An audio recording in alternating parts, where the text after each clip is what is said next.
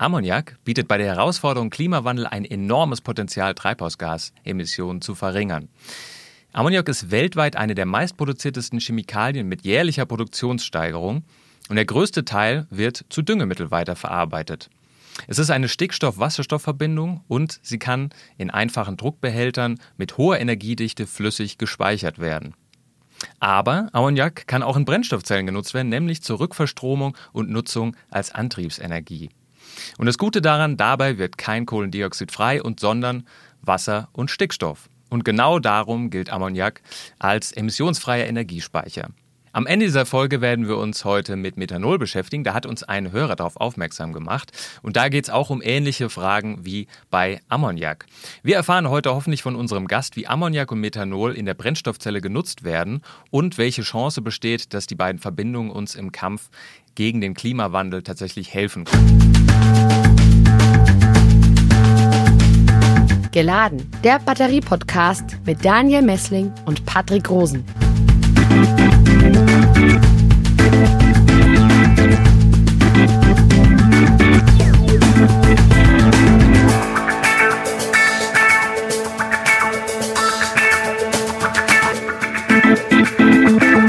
Willkommen zu einer neuen Folge von Geladen, deinem Batterie-Podcast für Elektromobilität, Energiewende und Batterieforschung. Hallo Patrick.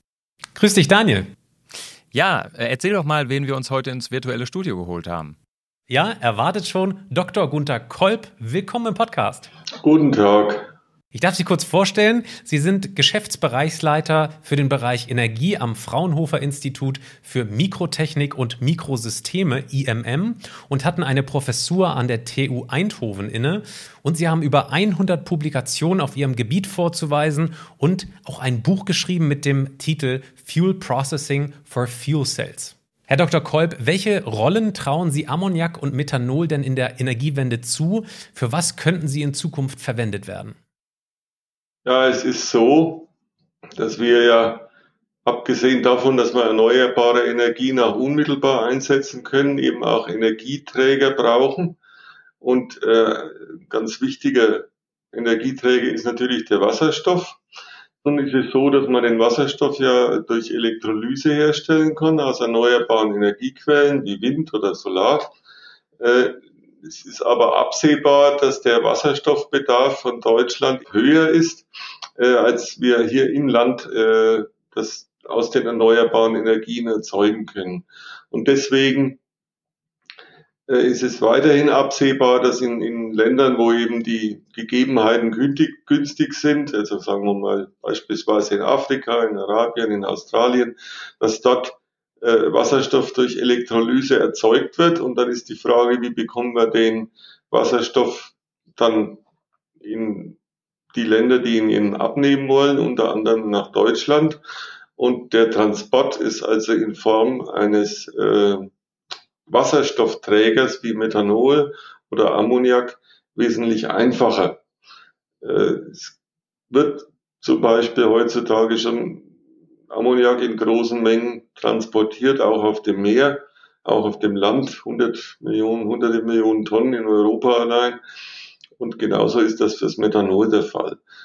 Welches der beiden äh, Wasserstoff, welcher der beiden Wasserstoffträger jetzt für welche Anwendungsbereiche und für welche Fälle äh, besser geeignet ist, das ist ein bisschen so Kristallkugelfrage, äh, die denke ich, äh, das wird uns die Zukunft dann zeigen. Ja. Ja, da gehen wir vielleicht nachher trotzdem nochmal drauf ein. Sie können ja trotzdem mal ein bisschen in die Kristallkugel schauen.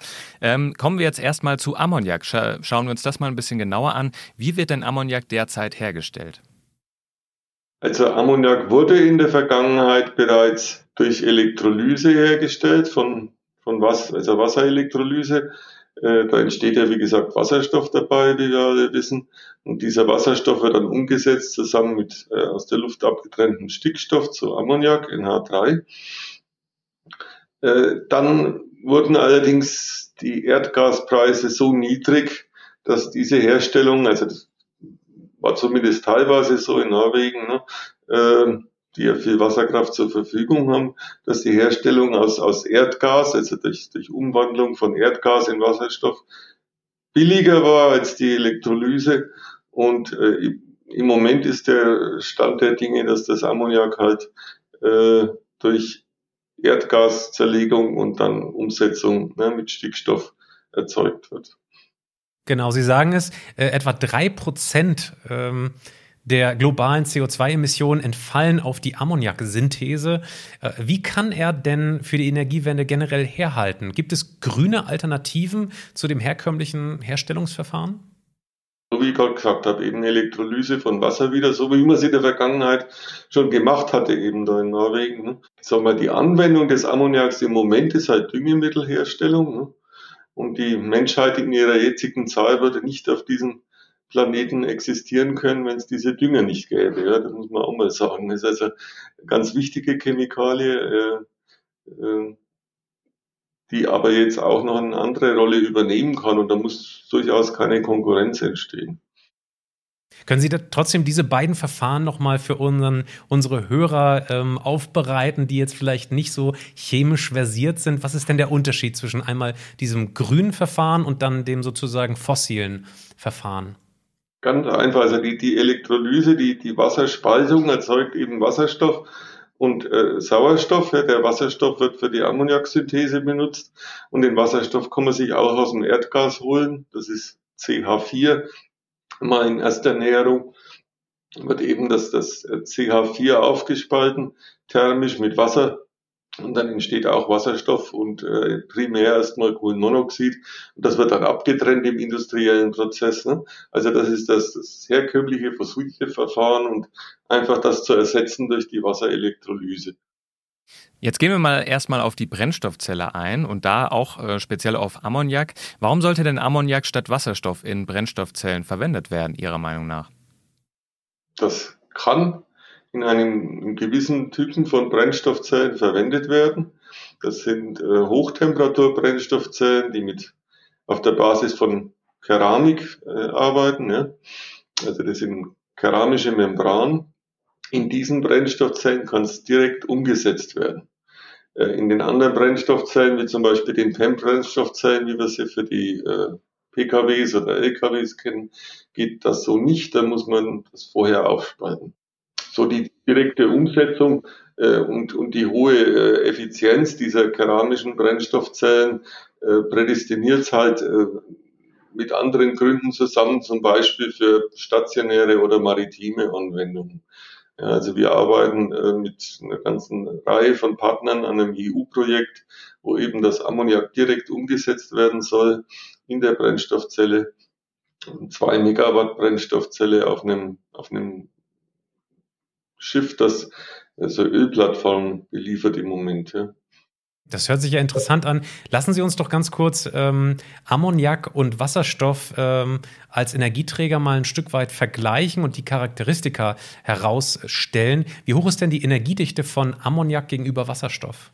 Also der, das, das Ammoniak äh, als Flüssigkeit gespeichert bei 25 Grad und einem Druck von 10 Bar, das ist so ähnlich wie Flüssiggas, also dieses Propan-Butan, ne?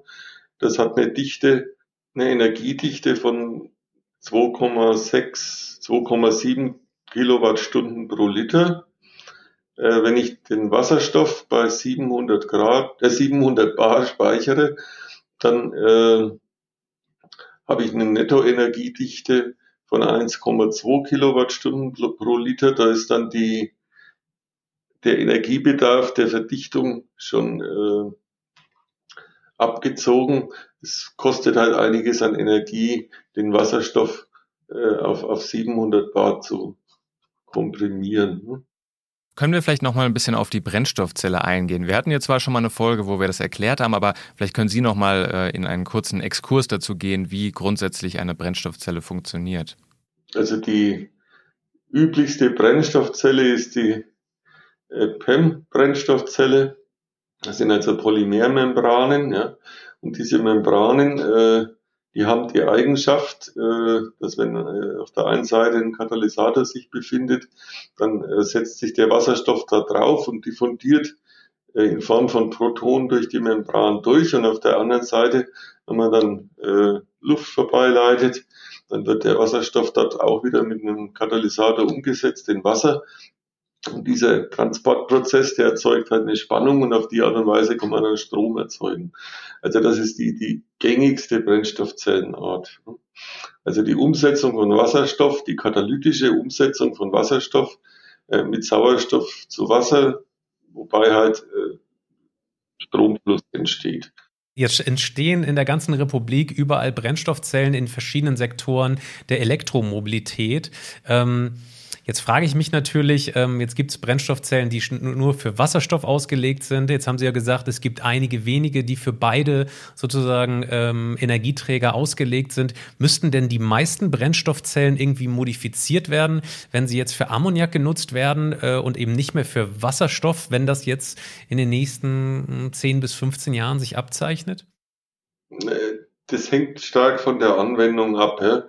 äh, welche Typ von Brennstoffzellen am besten geeignet ist. Also diese keramischen Brennstoffzellen, die da bei hoher Temperatur laufen, äh, die ich vorhin erwähnt habe, die sollte man, um Probleme und Haltbarkeit äh, zu vermeiden und Haltbarkeit zu erhöhen, sollte man eigentlich immer auf Temperatur lassen.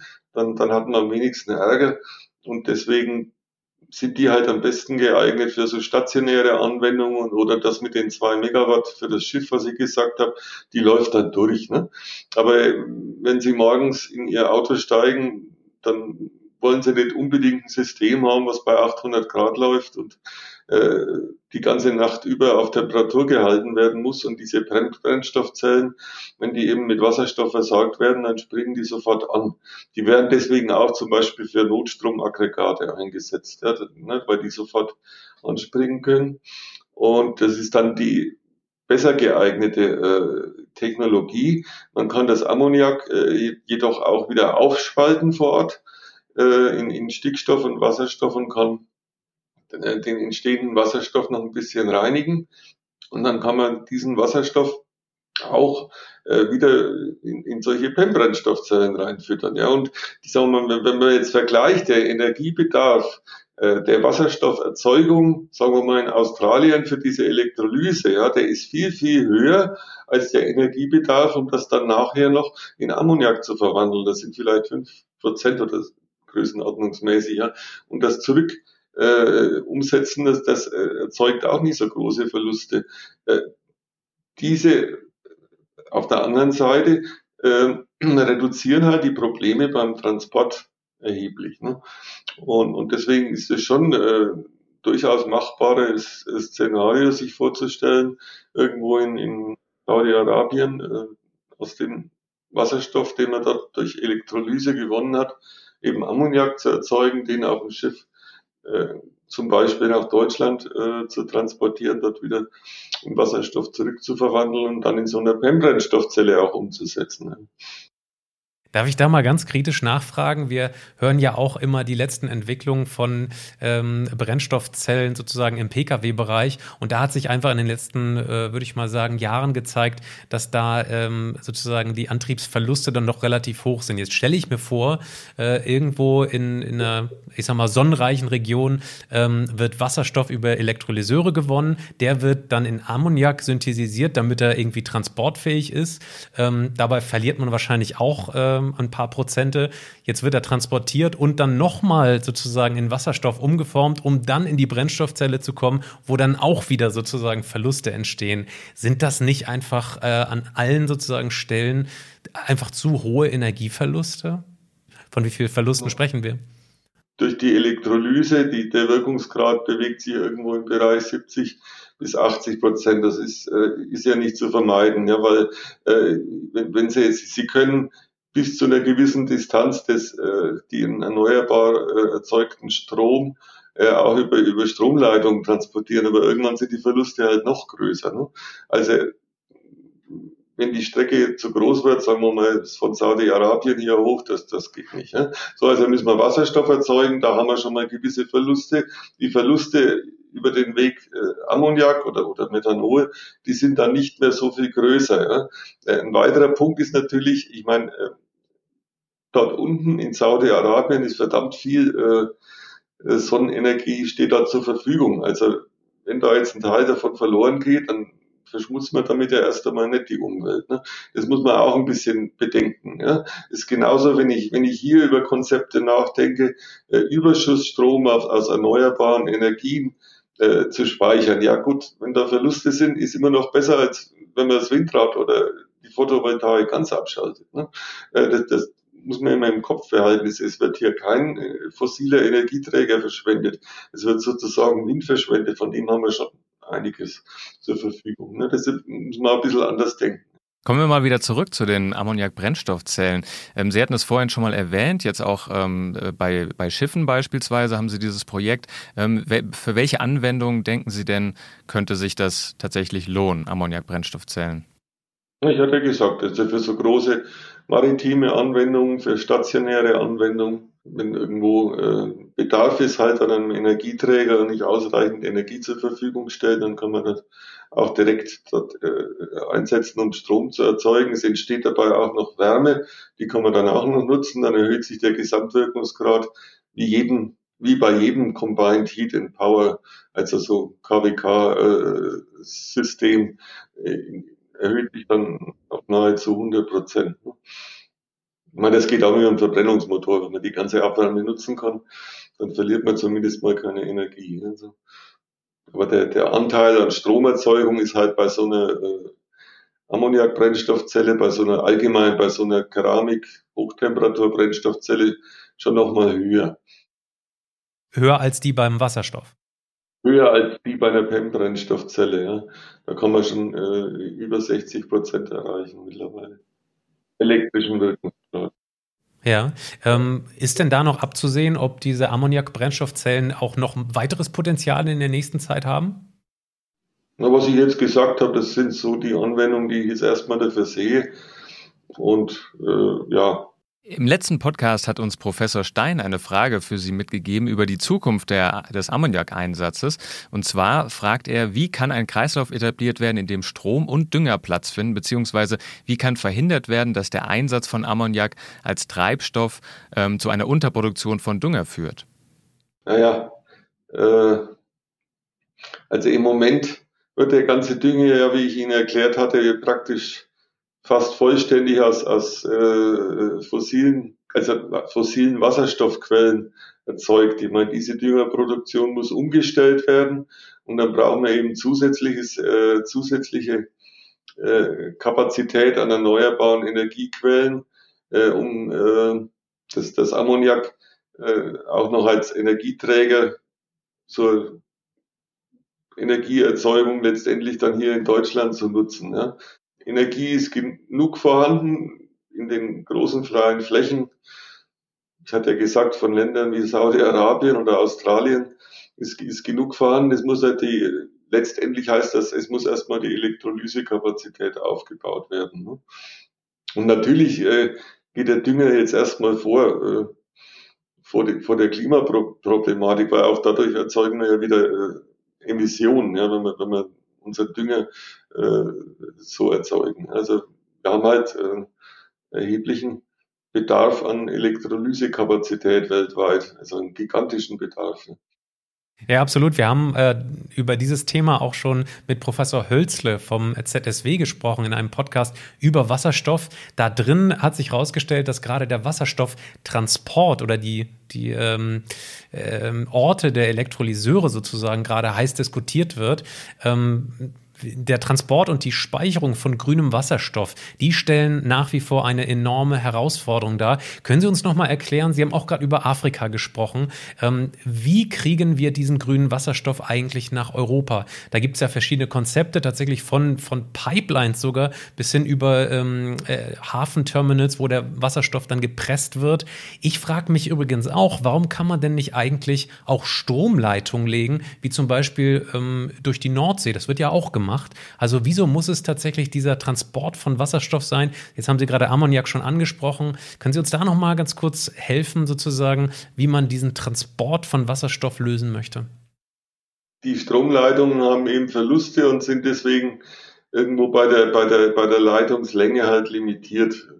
Ich weiß jetzt nicht genau, wie viel 1000 Kilometer äh, dann Grenz, Grenze darstellen, wo die Verluste halt so groß werden. Als nächstes ja, man kann natürlich auch den Wasserstoff durch Pipelines äh, zum Ort, äh, zum Abnehmer transportieren und äh, wenn man ihn dann auf Schiffen transportieren will, dann kann man eben darüber diskutieren, ob sinnvoll ist, den, den Wasserstoff da komprimiert zu transportieren. Das wird jetzt auch schon versucht. Es ist aber schon so, dass äh, die meisten Akteure im maritimen Bereich, wenn es dann zu diesem Punkt kommt, schon eher auf, auf äh, diese Wasserstoffträger wie Methanol oder Ammoniak setzen um den Transport auf Schiffen halt äh, zu ermöglichen. Und der Transport auf Schiffen, das ist halt dann der Transport für die ganz großen Strecken. Ne? Also ich sag, ich habe es ja vorhin gesagt, so Saudi-Arabien plus Australien irgendwo, ne? da macht es keinen Sinn mehr, mit Pipelines zu arbeiten. So zumindest die Aussagen von vielen Experten, die ich mir da in den letzten Jahren da auch angehört habe. Ja. Äh, aber trotzdem, also mir ist noch nicht ganz klar, ähm, was, wo, liegt, wo liegen denn die Herausforderungen beim Transport von Wasserstoff äh, bei den Leitungen und auch bei den Schiffen? Sie haben jetzt gerade gemeint, naja, ähm, bei den Schiffen wird auch, äh, da, da, ist es auch ein bisschen kritisch. Was ist denn da so kritisch? Sie müssen halt äh, den Wasserstoff da äh, komprimieren, dabei haben Sie schon mal Verluste. Dann haben Sie gewisse Sicherheitsrisiken, wenn Sie so einen, so einen Hochdrucktank haben, ne? Äh, mit so einem hochbrennbaren Gas wenn Sie jetzt zum Beispiel das Ammoniak angucken, das, das hat auch geringeren Bereich, wo es überhaupt äh, explosiv ist. Ne? Solch, solche Dinge kommen noch dazu. Es existiert halt schon auch eine Infrastruktur für den Transport, gerade von, von Methanol und von, von Ammoniak. Ja? Das ist alles schon gesetzlich geregelt ich sag mal, ich war da vor einigen Wochen da äh, oder Monaten in, in, Rotterdam, da habe ich dann erfahren, in, in Holland ging jetzt ein großes Geschrei los, weil sie mitgekriegt haben, dass da Ammoniak durch ihre Städte gefahren wird, auf, auf, na, auf der Schiene. Ja, ja, warum wussten sie das nicht? Weil sie es gar nicht mitgekriegt haben, weil jahrzehntelang nichts passiert ist. Ja, jetzt ist die Aufregung groß, weil das ja so giftig ist. Ja gut, lässt sich aber eben recht sicher machen, das versuche ich damit äh, zu erklären. Passiert eigentlich recht wenig, solange die Leute, die damit zu tun haben, geschult sind. Also die meisten Unfälle haben wir uns mal angeguckt hier so in Deutschland. Das war meistens so in, in, in äh, Eisstadien. Ne? Da hatten die so Ammoniak-Kühlanlagen und da waren halt dann manchmal Leute dran, die, äh, wo die Schulung halt vielleicht nicht so gut war. Will jetzt nicht für jeden Fall sagen, aber äh, schon, schon eher ein bisschen eine Gefahr, eben, wenn man mit ungeschultem Personal mit sowas umgeht. Aber solange das sichergestellt ist, kann man das recht sicher äh, handeln und transportieren. Ja. Die, die, die Drücke sind halt nicht so hoch, dass bei Methanol, das lässt sich transportieren äh, wie Benzin. Ja, das ist noch einfacher. Man muss sehen, welche Lösungen sich da für welche Aufgaben äh, letztendlich durchsetzen. Können Sie das nochmal ähm, eben wiederholen? In Eisstadien, da ist es zu Unfällen gekommen, wenn ich das jetzt richtig verstanden habe. Da gab es kleinere oder häufige mal, mal, Unfälle in den letzten Jahrzehnten, ja. So vor allem, ich glaube, äh, im letzten Jahrtausend noch hauptsächlich, weil die so Ammoniakkühlanlagen hatten, ja aber jetzt nicht äh, irgendwelche äh, großen tödlichen Unfälle. Da ist halt was ausgetreten, musste die Feuerwehr kommen, dann wurde das äh, runtergewaschen und, und gut ist. Ne? Also das, das lässt sich schon in den Griff kriegen. Ne? Dann schließen wir mal diesen Teil ähm, Ammoniak ab. Jetzt würden wir gerne über Methanol sprechen. Wir haben hier vor ein paar Monaten äh, über E-Fuels in diesem Podcast gesprochen. Und auch Methanol gilt als Kandidat, um grünen Wasserstoff zu transportieren und zu speichern. Dafür könnte auf die bereits existierende Infrastruktur für Benzin und Diesel zurückgegriffen werden. Wo sehen Sie denn, äh, Herr Dr. Kolb, in Zukunft ein größeres Potenzial? Bei Ammoniak oder bei Methanol? Ich sehe für beide Wasserstoffträger großes Potenzial und äh, bei welchen Anwendungen sich äh, dann welcher durchsetzen wird, das, das werden wir künftig sehen. Also ich traue mir da nicht zu, da eine, eine Prognose abzugeben. Ähm, das, das Methanol, wie Sie schon richtig gesagt haben, dass das in manchen Ländern, China zum Beispiel, können Sie das an der Tankstelle schon bekommen. Ne? Für solche äh, Fälle bietet es sich natürlich an, das äh, auch da mal drüber nachzudenken, ob man das nicht sogar im, im äh, Landfahrzeugbereich, im Pkw-Bereich oder im Lkw-Bereich einsetzen kann. Man kann es genauso wie das Ammoniak wieder zurückverwandeln in Wasserstoff und Kohlendioxid und äh, der, das, das Kohlendioxid, das ist dann quasi nur der Wasserstoff, das Wasserstoff aufnehmende Molekül. Ne? Das Kohlendioxid, das können wir uns aus der Atmosphäre holen. Da kann man sich vorstellen, das kann man zum Beispiel bei einem Zementwerk, das erzeugt halt äh, absehbar immer lange Zeit noch, äh, wird da noch äh, Kohlendioxid erzeugt werden.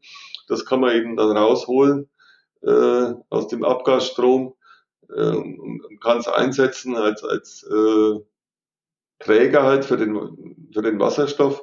Oder eben, wie ich es gerade schon gesagt habe, aus der Atmosphäre holen. Und dann haben wir quasi eine Null CO2-Bilanz. Wir holen es aus der Atmosphäre, binden den Wasserstoff dran und geben es dann dezentral wieder ab.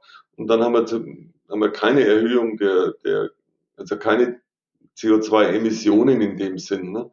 Es ist ein bisschen schwieriger zu argumentieren für manche Leute, die nicht so genau zuhören, aber ich sehe jetzt keinen Unterschied drin, äh, das Ammoniak so mit dem Stickstoffmolekül halt einzusetzen oder das CO2 aus der Atmosphäre zu holen und wieder abzugeben. Also die Energie, die CO2-Bilanz ist in beiden Fällen null. Ja. Das ist kein Unterschied. Ne. Äh, der Aufwand, äh, das Kohlendioxid aus der Atmosphäre zu holen, der ist natürlich höher, das kann man sich vorstellen. Der Gehalt ist ja sehr gering im Vergleich zum Stickstoff, der halt so, ne, zum größten. Können Sie das Verfahren bitte nochmal ein bisschen genauer erklären, wie das funktioniert, das CO2 aus der Atmosphäre zu holen? ne, das CO2 äh, wird halt aus der Atmosphäre zum Beispiel durch, durch äh, Waschvorgänge, genauso wie man das, wie man das übrigens heutzutage auch in, in, in Kraftwerken macht, ne, kann man, kann man rausholen äh, aus, aus dem Abgasstrom eines Kraftwerks und so kann man es halt auch aus der Luft rausholen und kann es abtrennen und dann einsetzen, um zum Beispiel Methanol zu machen, aber auch äh, irgendwelche anderen äh, synthetischen Kraftstoffe. Ne? Man könnte es auch synthetisches Diesel so machen oder, oder Kerosin. Können wir vielleicht doch noch mal über die, ähm, diese Kritiken sprechen, die Sie gerade schon angesprochen haben? Einerseits gibt es Leute, die sagen, naja, bei dem ganzen Prozess wird bei der Verbrennung von Methanol dann doch noch mal CO2 frei und solange das nicht sozusagen völlig CO2 frei hergestellt wird, ähm, sozusagen haben wir nicht den gesamten Kreislauf quasi so elektrifiziert, dass man, ähm, dass das eine grüne Null ist sozusagen. Und gleichzeitig wäre ja langfristig auch denkbar, dass eben diese CO2-Menge aus einem Zement- oder Kraftwerk dann gar nicht mehr verfügbar ist, weil das vielleicht auch CO2-neutral wirtschaften möchte. Insofern nochmal die Frage, ähm, ist Methanol da tatsächlich äh, das Mittel der Wahl äh, und wie, wie würden Sie auf diese Kritik antworten? Wenn es letztendlich äh, aus der Luft geholt wird, das CO2, dann macht es keinen Unterschied. Ne? Und ähm, ist das tatsächlich energetisch auch sinnvoll, diese, ähm, das Methanol so herzustellen? Oder wie viel Energie bedarf es quasi, ähm, da das, das CO2 zu binden in den Kraftstoff? Ich hatte ja schon gesagt, also auch für diese Umsetzung brauchen wir natürlich wieder Wasserstoff.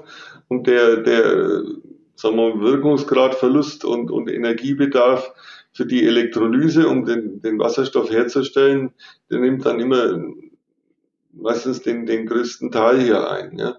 Und äh, wenn wir jetzt uns äh, so Anwendungen angucken wie äh, äh, Luftfahrt, Langstrecken, äh, große Langstreckenflugzeuge, bis wir die mit irgendwas anderem antreiben können, äh, das wird noch lange dauern, wenn es jemals gelingt. Ne. So kleinere kann man vielleicht künftig auch äh, ohne, äh, nur, nur mit, mit Brennstoffzellen betreiben, aber diese so, so synthetisches Kerosin werden wir schon auch brauchen. Ne? Und wenn man eben das auch noch CO2-neutral macht, indem man sich das Kohlendioxid aus der Atmosphäre holt, dann denke ich, ist das eine gute Lösung, ja? um den Teil abzudecken, wenn man nicht auf Flüge nach Australien oder exotischere Urlaubsländer verzichten wollen, vollständig. Jetzt ist das Methanol äh, bei Raumtemperatur flüssig, so wie ich das verstanden habe. Ähm, ist es denn auch durch seine Eigenschaften, dass es halt flüchtig ist, äh, schwierig, das irgendwie einzubinden? Oder würde man das wie normalen Kraftstoff wie Diesel und Benzin transportieren?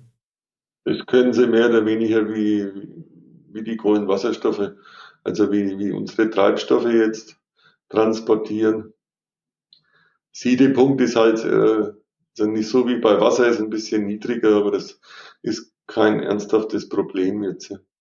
Okay, dann schauen wir uns mal die Methanol-Brennstoffzelle ein bisschen genauer an. Da gibt es ja zwei Arten. Einmal die Direktmethanol-Brennstoffzelle und dann die indirekte Methanol-Brennstoffzelle. Können Sie die beiden bitte mal erklären?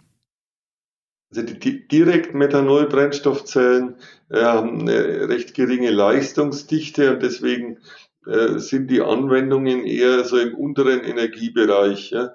Äh, Smart Fuel Cells stellt solche her äh, als Energieversorgungseinheiten für eine Vielzahl von Applikationen, will ich jetzt nicht weiter äh, im Detail drauf eingehen, aber für Multikilowatt-Anwendungen ist die Technik äh, sicher nicht geeignet.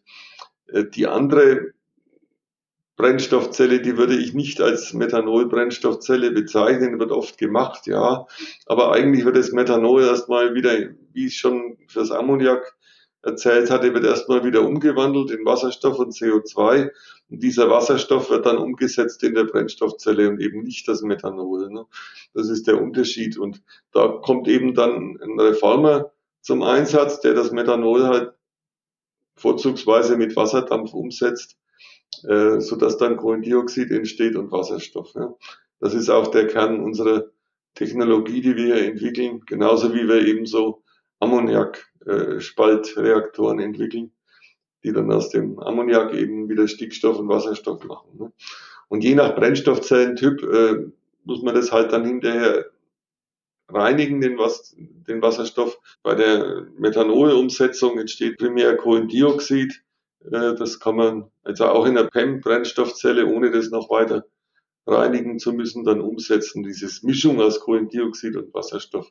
Aber jetzt wird schon sehr kompliziert. Dann ähm, dürfen Sie, Herr Dr. Kolb, äh, zum Abschluss dieses Podcasts äh, auch ähm, unserem nächsten Podcast-Gast hier eine Frage mit auf den Weg geben. Das wird sein Professor Birgit Esser von der Universität Ulm. Und zwar ist das Thema, sind Plastikbatterien von Polyjoule. Herr Dr. Kolb, haben Sie da irgendwie eine Frage, die Ihnen auf den Nägeln brennt? Ja, auf den Nägeln, ich habe mir das angesehen. Äh, da kam dann bei mir äh, die Frage auf, wie denn die Leistungsdichte dieser Batterien ist, also in Kilowattstunden pro Liter. Wenn ich das jetzt vergleiche mit einer, mit der besten konventionellen Batterietechnik, habe ich mich gefragt. Ja, vielen Dank für Ihre Ausforderungen, Herr Dr. Kolb. Wir nehmen diese Frage gerne mit in den nächsten Podcast. Liebe Hörerinnen und Hörer, jetzt sind Sie dran. E-Mails wie immer an patrick.rosen.kit.edu oder an daniel.messling.kit.edu. Twitter-Diskussionen wie immer at helmholtz-ulm, at clusterpolis oder Hashtag geladen Podcast. Vielen Dank fürs Zuhören. Vielen Dank nochmal, Herr Dr. Kolb. Bis bald. Alles Gute. Geladen, der Batterie-Podcast mit Daniel Messling und Patrick Rosen.